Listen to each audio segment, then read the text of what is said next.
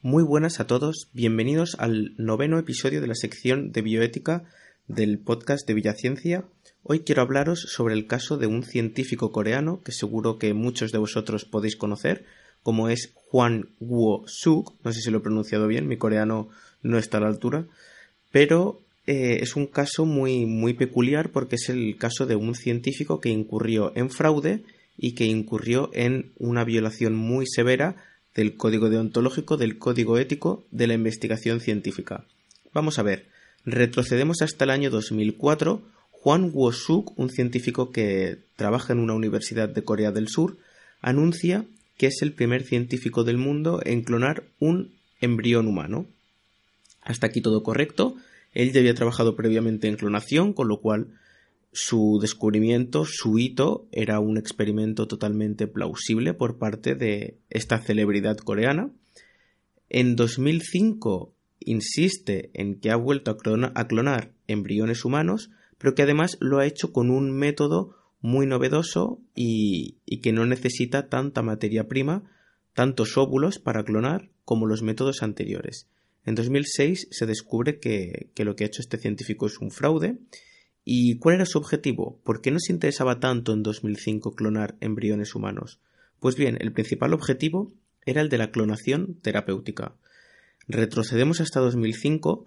En medicina regenerativa se necesitan células madre del tipo embrionarias, que son las que se conocían mayormente en aquella época, para poder obtener órganos, para poder obtener células que se puedan trasplantar de forma correcta a un individuo que necesita pues un trasplante de piel, un trasplante de retina, un trasplante de una parte de su cuerpo que ha dejado de funcionar. Pues bien, mediante transferencia nuclear, en animales ya se había conseguido clonar otras especies, por ejemplo, la famosa oveja Dolly en 1997. ¿En qué consiste la transferencia nuclear? Consiste en obtener un óvulo de una madre cualquiera, extirpar su núcleo y ahora tenemos simplemente la envuelta, lo que es la, cáscara del óvulo, y en esta cáscara introducimos una célula somática del individuo que queremos clonar. El óvulo, al recibir un, núcleo con un juego de cromosomas eh, perfecto, un juego de cromosomas necesario que le permite eh, desarrollarse en un nuevo individuo, el óvulo se cree que ha sido fecundado y empieza a desarrollar un nuevo individuo con los genes que se le han introducido. Por eso llamamos a esta técnica clonación, porque estamos clonando un individuo que ha donado una célula que se ha introducido en un núcleo de un óvulo y que este óvulo empezará a reproducirse, empezará a desarrollarse, mejor dicho, como si fuera ese mismo individuo. Esto permitiría obtener células madre embrionarias genéticamente idénticas con el individuo del que se ha obtenido la célula clonar y por lo tanto poder obtener una variedad de tejidos y de órganos y de células necesarias para poder hacer trasplantes genéticamente e inmunológicamente idénticos al del individuo donador de esta célula. Pues bien, Juan no era precisamente novato en esto de la clonación, fue la primera persona, el primer científico en lograr el hito de clonar un perro, fue un lebrel afgano en 2005, lo hizo además con un método también novedoso y mucho más útil que aquel que se utilizó para la oveja Dolly, que fue el primer mamífero clonado. Para la oveja Dolly necesitaron nada más y nada menos que 277 óvulos de distintas ovejas hasta que esta técnica de transferencia nuclear funcionó. Sin embargo, Juan tan solo necesitó muy pocos óvulos, muchísimos menos que estos 277, para llevar a cabo la clonación del primer perro, del lebrel afgano. Aunque la historia de Juan ha sido muy turbia, después, hablando de clonación, esta técnica de clonación de perro le ha servido, no, le ha salido el tiro por la culata, le ha funcionado bastante bien, porque a partir de 2005 él formó una startup que le ha durado hasta 2015, que creo que todavía sigue en activo, pero cuyos datos solo tenemos hasta 2015, en la que en esta startup es una empresa en la que él ha conseguido clonar más de 700 perros entre 2005 y 2015, a razón de hasta 100.000 euros por perro clonado que ha ganado, lo cual es una cantidad, una suma, una inversión bastante importante a partir de una técnica que él mismo ha desarrollado o que ha mejorado en su laboratorio. ¿Cuál es el problema? El problema es que con la técnica de la clonación de embriones humanos nos encontramos dos violaciones del código ético importantes. En Corea está prohibido pagar a las mujeres por donar óvulos. porque entonces se considera que entraríamos en una situación donde eh, se incitaría a mujeres o a personas que están en necesidad económica de atravesar un procedimiento que es muy complejo porque donar óvulos no es como donar espermatozoides que se puede hacer en cualquier momento, sino que es un proceso en el que se necesita hormonarse y en el que se necesita también unas técnicas quirúrgicas que, aunque hoy en día son modernas, en aquella época pues eh, eran muy invasivas, en algunos casos se requería anestesia, es un proceso complicado, es como una intervención quirúrgica, por así decirlo.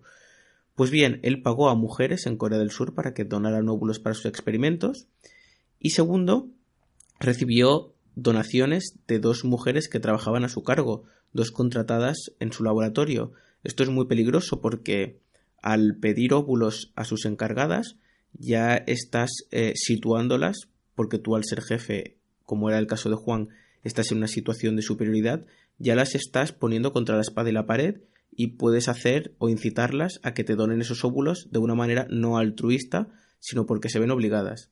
Pues bien, estas eh, conductas realmente mm, saltaron a la luz. Él era una persona muy afamada en Corea, pero lo realmente eh, trágico para la y, tristemente digo que, esto sí que esto no fue tan trágico como lo que voy a contar ahora la población de Corea se llevó las manos a la cabeza cuando se dio cuenta que él realmente no había clonado ningún embrión humano, que esto era un fraude.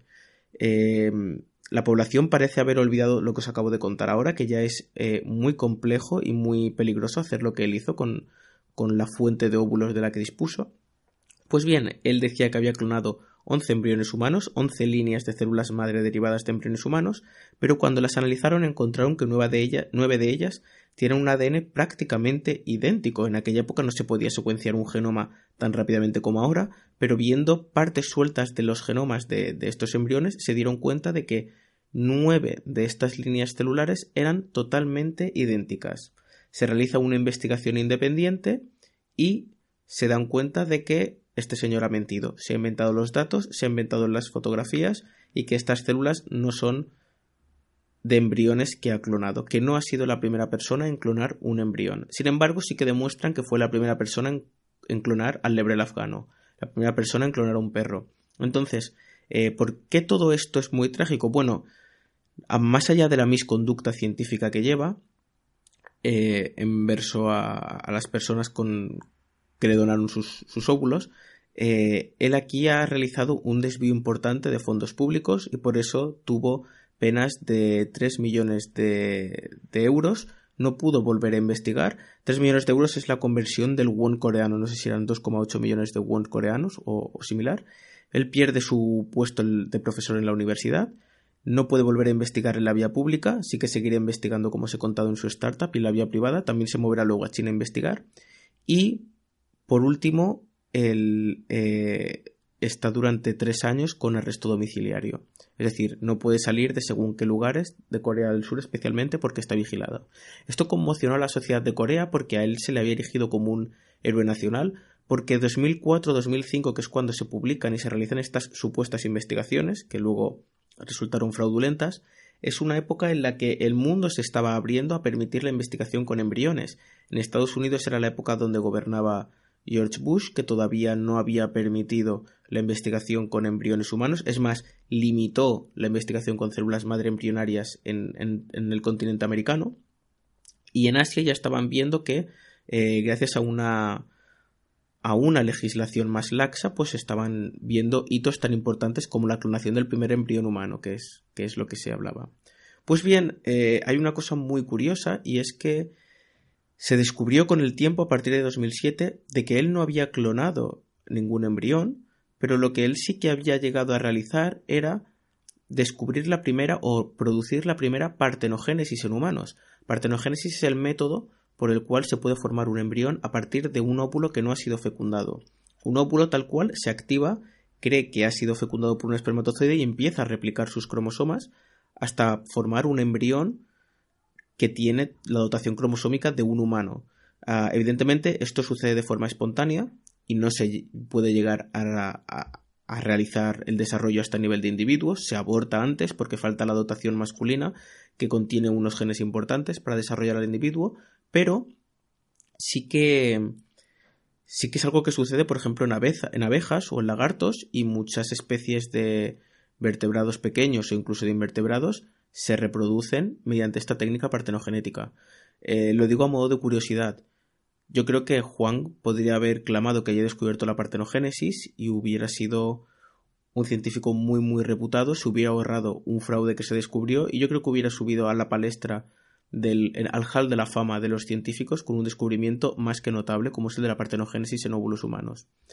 Ahora, eh, Juan sigue investigando, él, eh, tiene dos proyectos en marcha, uno de clonar especies que están en peligro de extinción, porque se le da bastante bien clonar especies animales, a diferencia de, lo que hizo con el embrión humano. Intenta clonar el lobo etíope, que está en peligro de extinción, otras especies de la estepa de Siberia. También tiene un segundo proyecto en el que ha planeado clonar un millón de vacas para satisfacer la demanda de carne en China y bueno, yo pensaba que esta persona no volvería a investigar, pero bueno, está recibiendo bastantes fondos privados para realizar este tipo de actividades científicas. Por último, acabar el podcast diciendo que en 2013 fue el kazajo eh, Mitalipov, afincado en Oregón, en Estados Unidos, quien por fin clonó el primer embrión humano, embrión que evidentemente no llegó a nacer, pero que ya abrió la puerta con una nueva legislación en la época de Obama para poder investigar con embriones humanos. Esto es todo por el podcast de hoy. Espero que os haya gustado este caso de, de, de violación de conducta ética. Y nos vemos en el siguiente podcast. Muchas gracias por todo y hasta la próxima.